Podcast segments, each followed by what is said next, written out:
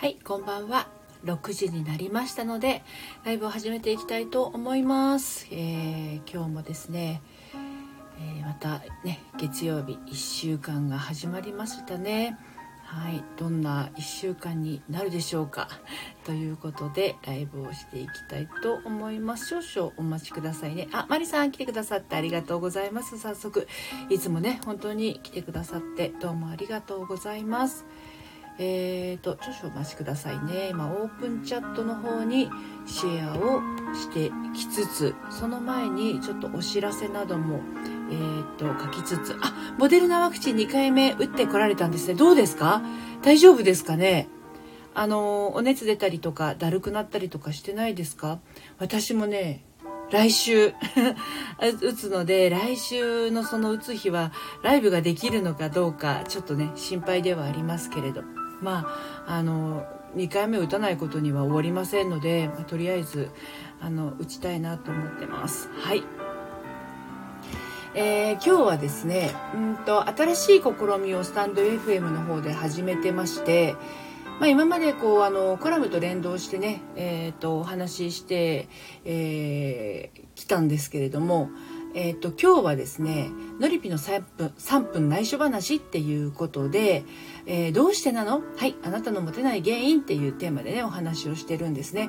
でこれはあのとあるあのコラムからえー、私がちょっとね気づいたことなどを、えー、お話をしていったんですけどさらに深掘りしている内容に関してはサロン限定でお話ししてますのでサロンメンバーの方は後ほど聞いてみてください。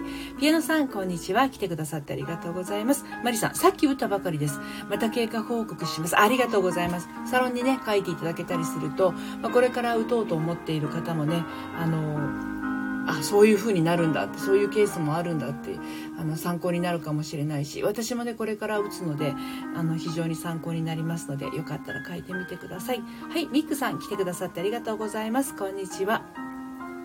はい。でえっ、ー、と今日そのね新しい試みであののりぴの3分内緒話っていう初回が配信してますけど 3分で終わってないんですよね実はね。これあの月に2回ほどこういったあのコラムから引っ張ってきてまあ私が思うところと何、えー、て言うのかな。その書いてあることのまあ私なりの解釈というか、まあ、そういったものを含めてお話をしてます。で、まあ、モテない原因ということでね、えー、今日はお話をしているんですけど、じゃあ今日このね、配信を、えー、今ライブ聞いてくださってる方は、モテてますか？そして、モテたいですか？この辺りをね、ちょっとこう、お伺いできたらなと思って、えー、ライブをね、始めました。どうですか皆さん？モテたいですか？モテてますか？この辺りいかがでしょうか？自分じゃなかなかわからないかもしれないんだけどあのねモテたいっていうあのそういう感覚持ってるのはもしかすると男子の方が多いかもしれない。うん、モテたい男子っていうのはもう何て言うのかな？多いかもしれないね。女性はもモテてないしモテたいアミックさんすごい素直でいいですね。でモテたいっていう部分なんですけどこれあのモテたいって自分で選べないじゃないですか。ねマリさん、離婚してからモテたいと全く思わなくなりました。うん。また極端な ミクさんとまた真逆な感じですけど。あのね、モテたいっていう気持ちが誰にっていうの結構重要なんですよ。あの、特にこれから結婚しよう、再婚しよう、恋愛しようと思ってる方はこの辺りすごく重要なことです。誰にでもモテたいんだとなると八方美人になっちゃって自分の行動がですねあの誰を定めてモテたい行動をしてるのか分かんなくなっちゃってねあの逆にモテなくなるっていうことが起こりますね。本当にあの自分が愛している人だけにモテたいのかそれとも万人にモテたいのかっていうのだとあのターゲットが全然変わってくるっていうかこれはねスタンド FM の配信とかでもそうだと思いますよ。あのリスナーさんが増えないとかあとは、うん、フォロワーが増えないとかであのあとえっ、ー、とツイッターとかインスタグラムとかねそういう SNS でもそうなんだけどうんなかなかその増えないっていう方はね自分の配信している内容がぼやけてるとあのモテないフォロワー増えないっていうのはあると思いますよ。うんマリさん、モテなくても幸せでいたいですね。うんうん。ミックさん、好きな人からモテたい。うん、そうですよね。うん。モテるっていう表現じゃないかもですが、汗、うんうん、わかりますよ。言いたいことは。うん。森の人、男さん。トレーラーハウスに住んでらっしゃるんですね。こんにちは。はじめまして。来てくださってありがとうございます。はい。まあ、あの、今のお話は男性、女性に関わらずなんですけど、あの、モテてる人っていうのは、同性からモテますよ。うん。あの、発信している内容が、そのモテている人たちに響いてるんだと思います。あ、森下陽子さん、お久しぶりです。来てくださってありがとうございます。なかなか連絡できてなくてごめんなさいね。なんか本当にいつも謝ってばっかり。で、モテてますかっていう、そのモテてますよっていう今のね、森の人、男さんのように、同性からモテてますよ。同性に人気がある人って間違いないと思うんですよ。あのーその発信内容あのインスタグラムとかツイッターとかスタンド FM でもそうだけどあのえっ、ー、とフォロワーさんが増えないとかリスナーさんが増えないとかそういう場合はですねあの誰でもいいってなってないかなっていうとこ。特に婚活とか恋活している人はモテないと思ったら誰でもいいになってないかをちょっと振り返るといいかなと思います。森下さん 忙しいですよねお互い様です本当に恐縮です。そう誰でもいい。私結婚したいんです。誰でもいいからってなってたら誰にもモテないんですよね。メイさんお疲れ様です。来てくださってありがとうございます。そうなんですよ。これはだから恋愛でも結婚でもそうだしあとこういったあの配信ですとかあとその SNS 全部に言えると思うんですよね。あ、私のことだみたいなのがないと、わかるわかる。ありがとうございます、森下さん。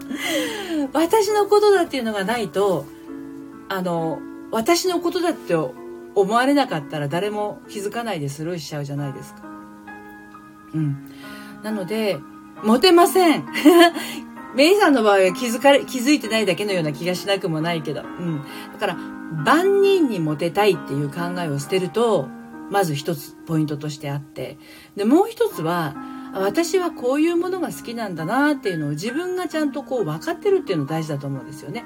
で、それに共感してくれる人が周りに集まってくるので、無理になんていうのかな、人に合わせようとする必要もないし、あと、なんだろう、うーん、私の好きなものを我慢する必要もないし、自然体でいた方が、本当に、あの、自分がこの人だって思える人に出会う近道なんじゃないのかなって思うんですよね。で私もあのセッションでねあのお話を聞いてると「あっ小沢さんこんにちは来てくださってありがとうございます」モテない人っていうかまあ婚活とかマッチングアプリとかあとなんだろう結婚相談所とかあと恋愛がなんかこうごちゃごちゃしちゃってる人だとかそういう人っていうのはぼやけてる。あのとりあえずなんか自分の寂しさを埋めてくれる人が欲しいとか、自分の考えに同調してくれる人とか、共感してくれる人とか、うん、同、同情、共感、同意。そのあたりの人を求めてるんですよね。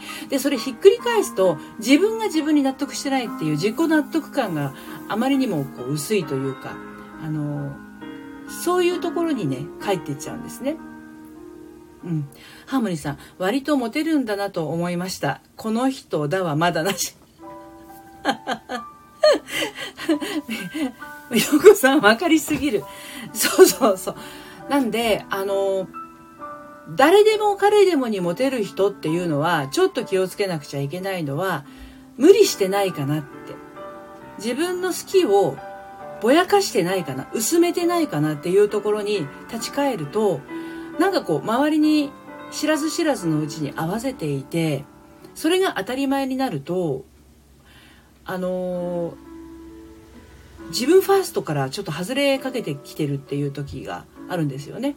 うん、あの今までそのご相談をしていてなかなかうまくいかないっていう人はですねそこを見てみたらいいと思います。それと今あの陽子 さんが私モテるけどっていうところなんですけど、これはね、あの、なんて言うんだろう、自分の意思をちゃんとこう、はっきり持っていて、周りを寄せ付けないぐらいのポリシーを突き抜けてる人は、モテるっていうイコール、それファンになってるんですよね。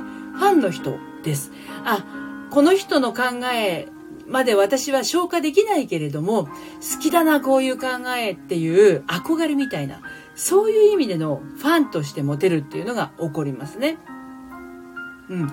だそれは自分がこう、そっちの、そっちのなんだろう、誰でもいいからモテたいっていう迎合しているものではなくて、突き抜けていることによってだからものすごく好き嫌いとかはっきりしてたりするんじゃないのかなと思うんですよね。そういう突き抜けてる人って。好き嫌いっていうか、自分の好きがはっきりしてる。嫌いがどうこうっていうよりも、自分の好きにフォーカスしすぎていて、もう関係ないですよ、周りが。周りがどう思われようと関係ない。ところまで行っちゃうと、その考え方素敵っていう人が周りに集まってくる。そういう意味でのモテるだったら全然いいと思うんですよね。なんだけど、自分のことを下に置いて、下に置いて、下に置いて、へりくだって、あのモテてるんだとするとどこかで疲弊してしまってね、えー、しわ寄せが出てくる可能性がありますね。はい。小沢さんモテたくないです。彼氏だけにはこのまま超モテたいですが。うんうんうん。そう。であの突き抜けてファンが多いモテるっていう人の場合は自分がそんなになんだろうなこの人のこと好きじゃないなって思う人があの周りに来ない。寄りつかない。なぜならば、バッサリやるから。意外とバッサリと、それは違うんじゃんみたいなことを言ったりするから、あの、切られてぐざってくる人は来ない。確かに。そうなんですよ。だから、あの、依存的な人を寄せ付けない、本当になんだろうな、そういう風になりたいなと思っている人が、集まってくるんじゃないのかなと思います。だからカリスマ的なタイプのモテるっていうのと、納得しまくり森の人さんありがとうございます。カリスマ的なモテる人と、あとは自分のことをなくしてモテる人っていうのはそもそものなんだろうな、考え方とか感じ方の部分に、えー、っと、違いがありますので、あの本質的にモテたいなっていうカリスマになりたいわけじゃなくって単純に婚活とか恋活とかうまくいかせたいなっていう人はまず自分を捨て、捨てちゃダメです。自分を捨てないです。あの、相手に合わせすぎるんじゃなく、自分ってものをちゃんと持つっていうところからスタートですね。うん。私はこうなんだ。私これが好きなんだ。私これが嫌なんだっていうあたりを、あの、自分の中に持っていることによって、あの、ふるいにかけられていきますから。で、誰でも彼でもに、あの、そうなんですね、みたいなこと言わなくなってくるんですよ。え、それ違うんじゃん？みたいなことが言えるようになってくるんで、で、それ違うんじゃんって言ったところに、あの、あなたの本当のファンがついてくるっていう感じですよね。よこさんですね。自分ファースト。そう。自分ファーストを貫くのがね、あの、手っ取り早く自分が幸せになる一番のこうね、あの、一番の自分に、自分に対しての優しさ。